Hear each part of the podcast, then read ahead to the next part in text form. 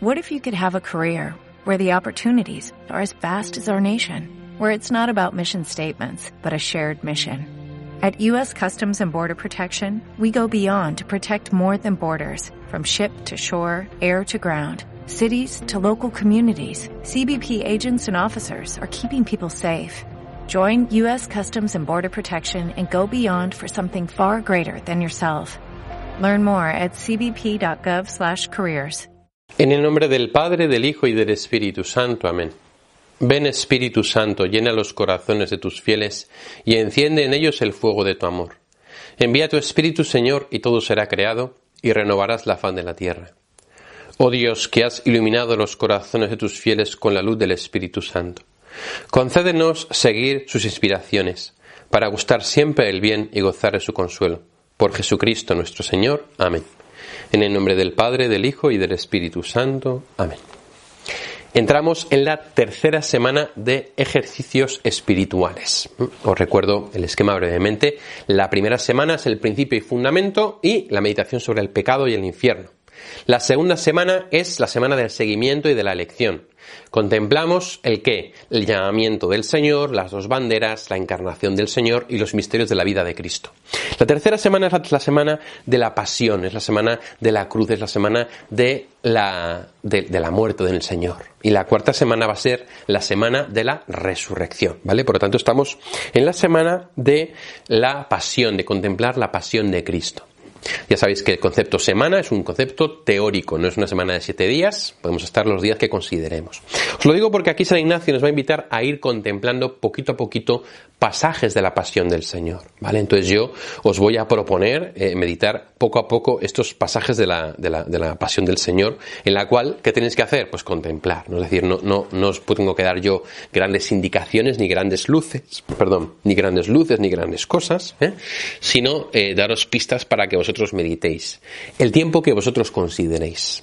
Es decir, podéis estar tres días haciendo una meditación diaria sobre la pasión, ¿eh? o cuatro o cinco, los que vosotros consideréis, ¿vale? Sobre diferentes partes de la pasión o diferentes aspectos de la pasión. Yo voy a hacer meditaciones de diferentes partes y aspectos de la pasión, vosotros haced lo que os dé la gana. Como siempre, dejaos guiar por el Espíritu. ¿eh? A lo mejor el Espíritu os pone en el corazón hoy que empecéis a meditar la pasión según San Mateo. Y entonces empezáis y cortáis los vídeos y vais viendo la, Mateo, pues lo que pasa al principio, la última cena, el no sé qué, el lavatorio, el tal, eh, bueno, Mateo no está en el lavatorio, pero luego que si le prenden, que si no sé qué, que si tal, que si cual, que si bien, que si pan, ¿vale? ¿De acuerdo? Es decir, eh, cada uno hacerlo a vuestra manera. Tiene que ser un tiempo de contemplación de la pasión del Señor. Aquí, en esta primera meditación, a partir del número 190 de los ejercicios espirituales, San Ignacio va a dar unas pistas generales para todo el tiempo de la pasión, de la contemplación de la pasión. ¿Mm? Él nos invita a empezar contemplando la última cena, la última cena de nuestro Señor Jesucristo. Oración, la oración solita preparatoria. Señor, te pido gracia para que todas mis intenciones, acciones y operaciones estén puramente ordenadas en servicio y alabanza de tu divina majestad. La oración preparatoria, como siempre. Y los tres preámbulos, como siempre. El primero, traer la historia. El segundo, composición viendo lugar y el tercero, demandar lo que quiero. Eh, acordaos que ese es el esquema normal de las contemplaciones ignacianas. El primer preámbulo es traer la historia, que es aquí cómo Cristo nuestro Señor, desde Betania, envió a dos discípulos a Jerusalén a preparar la cena, y después él mismo fue a ella con los otros discípulos.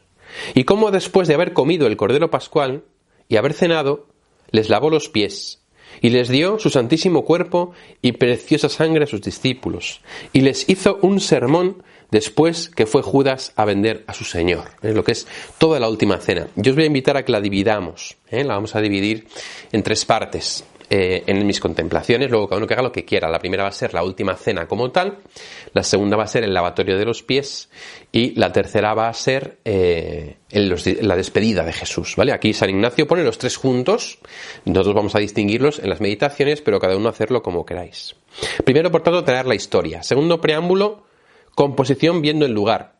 Será aquí considerar el camino desde Betania a Jerusalén, si ancho, si angosto, si llano, etc.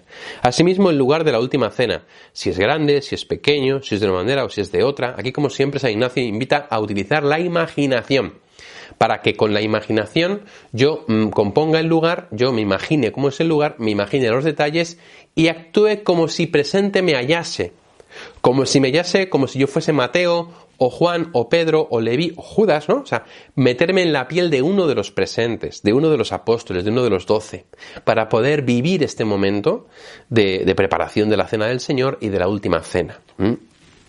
Y el tercer preámbulo, demandar lo que quiera. Será aquí dolor, sentimiento y confusión, porque por mis pecados va el Señor a la pasión.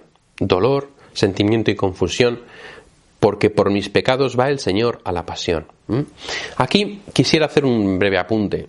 No se trata de esforzarse por sentir penita, pena, penita, pena. ¿eh? No se trata de esforzarse por llorar, ni poner caras largas, ni ¡ay, el Señor! y No, ¿eh? Cuidado porque hay personas que han forzado en su vida estas actitudes y les han traído malas consecuencias para su, para su vida espiritual porque al final se sienten unos fariseos, unos falsos y no, no es eso, ¿vale? No se trata, por tanto, de eso. Se trata de pedir un dolor profundo, verdadero, de padecer con Cristo, de dolerme con Cristo, de sufrir con Cristo. Dolor, sentimiento y confusión. Confusión en el sentido de decir, Señor, me confunde tu misericordia.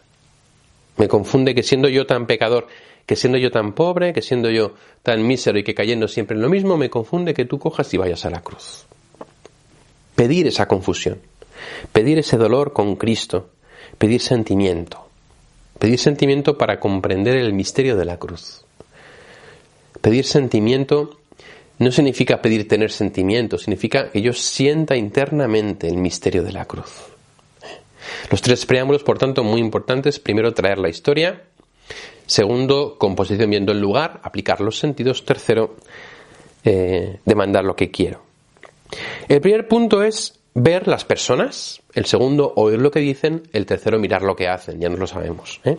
El primer punto es ver las personas de la cena y reflexionando en mí mismo procurar de sacar algún provecho de ellas, pues ver a Juan, el jovencillo, ver a Pedro, ver a Judas, ver a Santiago. Si yo estoy metido y yo, por ejemplo, me pongo en la piel de Juan, pues me pongo al lado de Jesús y entonces pues miro a los demás, miro a Pedro, lo que dice, miro a Santiago, miro a les, les veo, miro a Jesús, ¿no? Lo tengo aquí a mi lado y veo cómo es, qué cara pone, cómo está serio, cómo está preocupado, pero yo no sé por qué es, pues en el fondo porque va a entregar la vida, ¿no?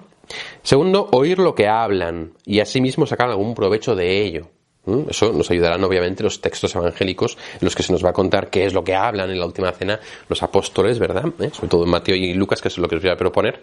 Entonces ahí pues ver lo que hablan, ver lo que dicen, oír, escuchar, tal, ¿no? Y ver pues cómo son las conversaciones, como dice eh, Jesús a Pedro, me vas a negar tres veces, y Pedro, pero ¿qué me estás contando? ¿Eh? O ese tipo de cosas.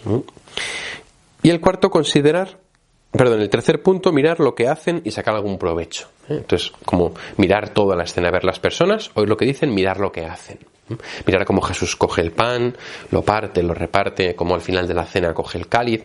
Es importante aquí que sepamos pues que eh, en la última cena hubo varios cálices, es decir, el, la Hagadá, del de Pesaj, lo que es la, la, oración que se hacía en la Pascua, ¿eh?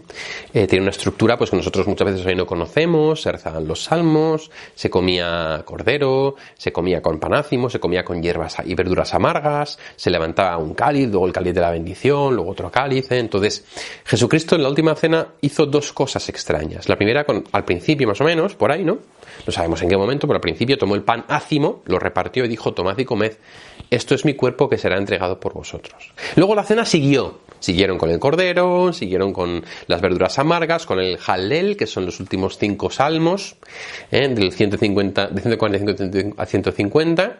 Y al final de la cena, el Señor tomó el cáliz de bendición en la última copa la copa de Veracá, la copa de la bendición, y dijo, esta es mi sangre que se entrega por vosotros. O sea, la última cena fue en dos momentos distintos la institución de la Eucaristía, al principio con el panácimo, principio medio, y al final con la, con la copa, ¿no? Entonces podemos meternos en el ambiente, ¿eh? meternos en el ambiente de la cena.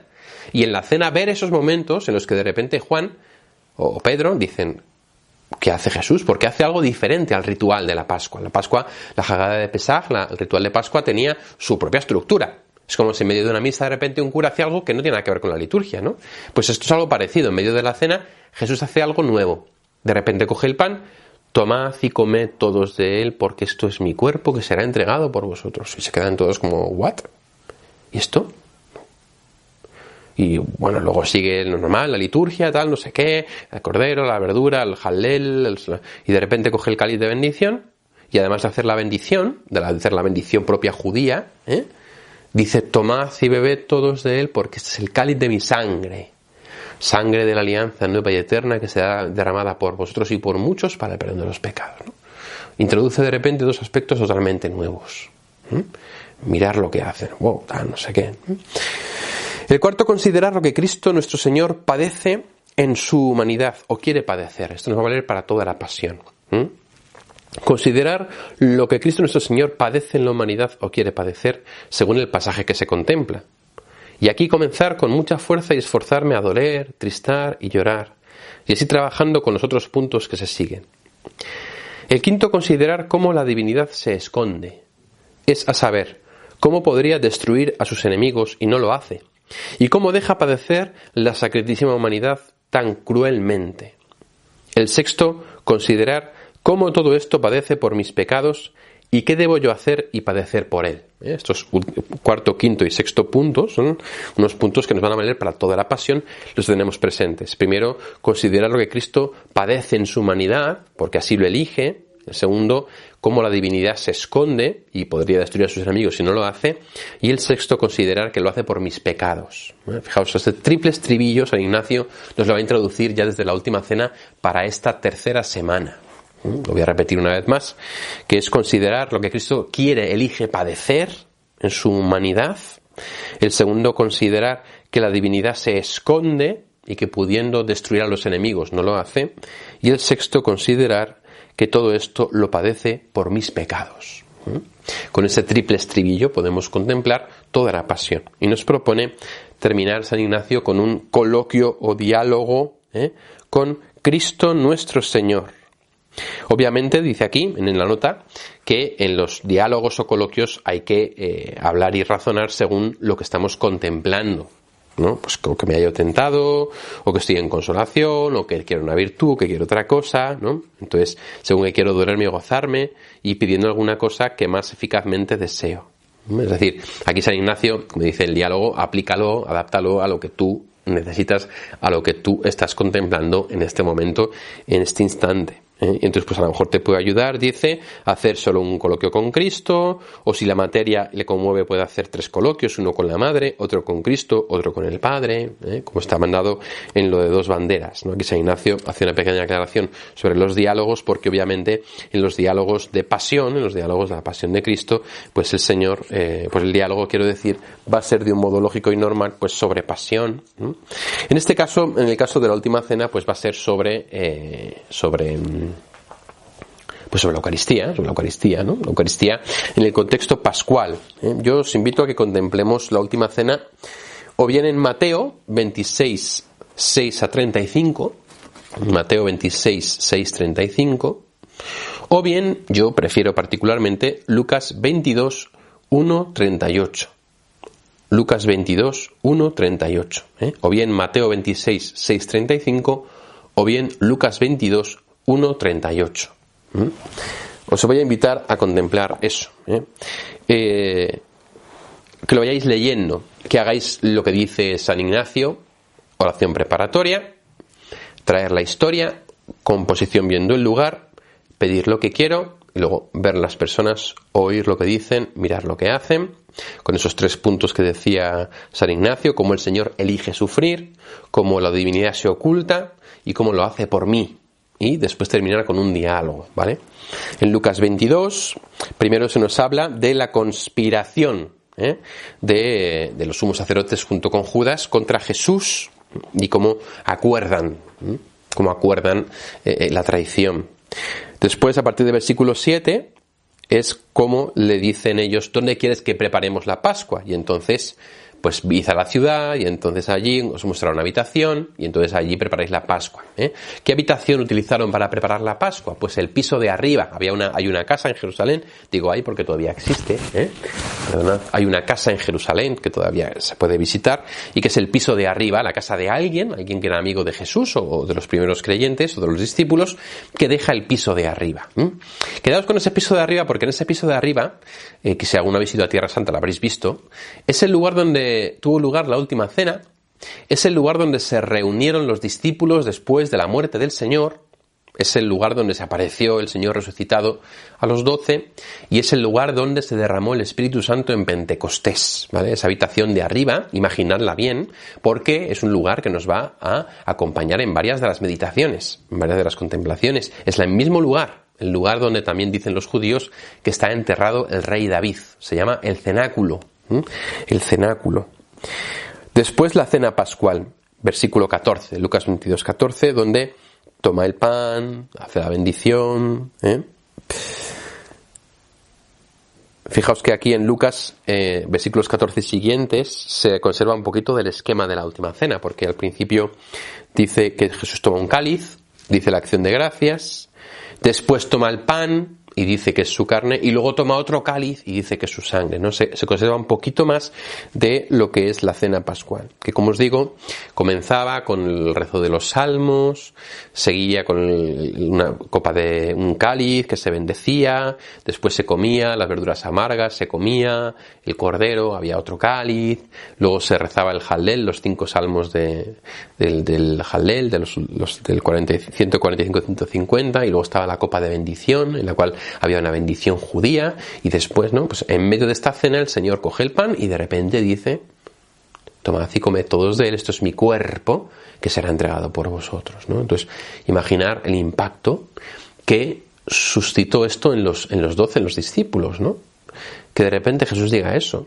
E imaginaos que lo oís por primera vez, estáis en una fiesta, entonces en la fiesta judía, la liberación de, Israel, momento de fiesta, de Pascua, de vino, de bebida, de estaban borrachillos, ¿eh? como nos dice el Evangelio que se quedaban dormidos en Getsemaní, pues estaban vencidos por el vino, ¿eh? Y en medio de la fiesta Jesús coge pan y dice, esto es mi cuerpo, que será entregado por vosotros. Está metiendo de repente en medio de la fiesta un factor de pasión.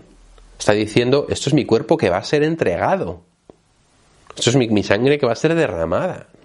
Está anticipando su pasión y le está dando un significado. No es un accidente, no es que pase, ay, mm, que se me ha ido de las manos, ay, que no, no, no. Jesús es consciente perfectamente de lo que va a pasar. Esto es mi cuerpo que será entregado por vosotros. Será entregado. ¿Eh? Entonces en ese momento, pues los discípulos se quedarían como un poco rayados, comerían el pan eucarístico, ¿eh?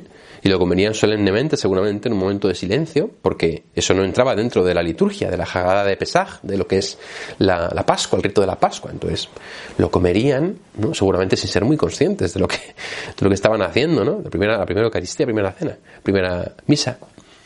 Luego continuaría el rito, la fiesta, el vino, no sé qué, el cordero, tal.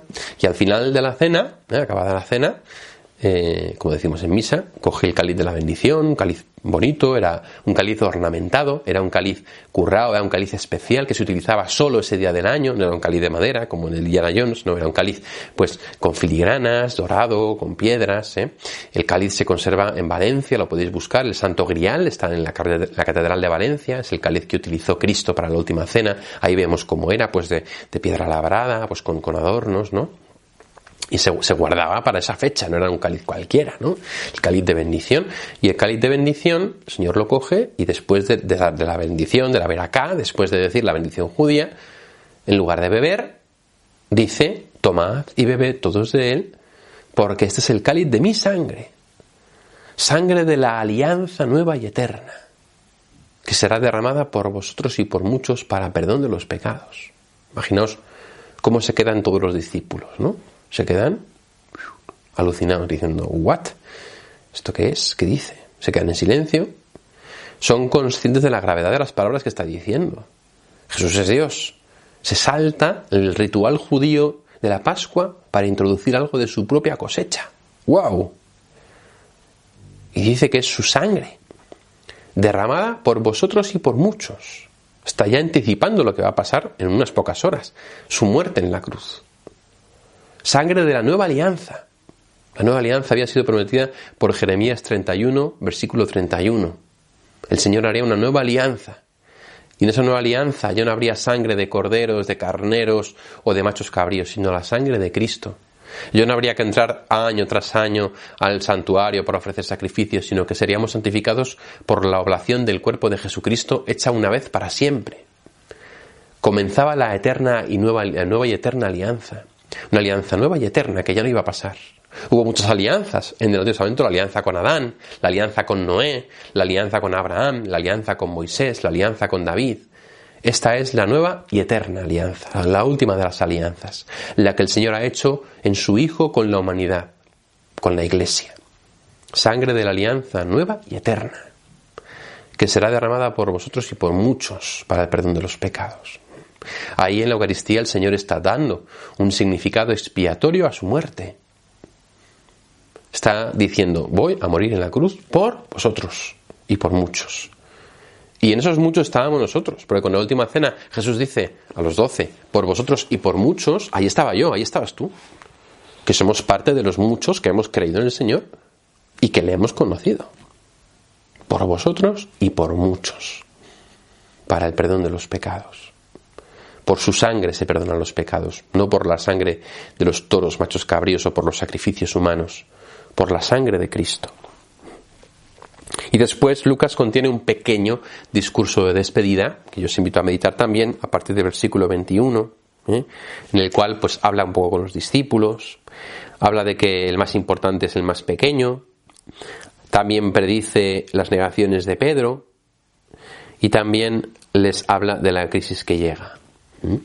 Podemos contemplar este pasaje precioso de Lucas 22, 1 hasta el 38, en el, cual eh, pues contemplamos la última cena, la institución de la Eucaristía. ¿eh? Y una vez contemplado, pues lo que decíamos, ¿eh? aplicando los puntos, ver las personas, oír lo que dicen, mirar lo que hacen, con esos otros tres puntos que decía ¿no? San Ignacio, el primero ver cómo Dios elige sufrir, el segundo cómo la divinidad se esconde y no destruye a los enemigos, y el tercero cómo lo hace por mis pecados, Acabar con un diálogo, un diálogo con Jesús Eucaristía, Jesús Eucarístico, con Jesús que se ha querido quedar ahí en la Eucaristía por ti, contigo, para ti. Una Eucaristía que se ha instituido para que entremos en comunión con Él, que es la carne de Cristo, que es la sangre de Cristo, que es Cristo, en la cual Dios está, ¿eh? en la cual verdaderamente el Señor está presente para que le hablemos, para que dialoguemos, para que le comamos, para que entremos en comunión con Él. El regalo más grande que Dios nos ha hecho es su propio cuerpo. Dice el Concilio Vaticano II que la Eucaristía es el mayor don de la Iglesia porque es Cristo mismo. Cristo mismo que se nos da totalmente en el misterio eucarístico. Y así podemos también adorar al Señor y pasar un tiempo de adoración ante el Santísimo Sacramento, ante su cuerpo, ante su carne gloriosa, ¿eh?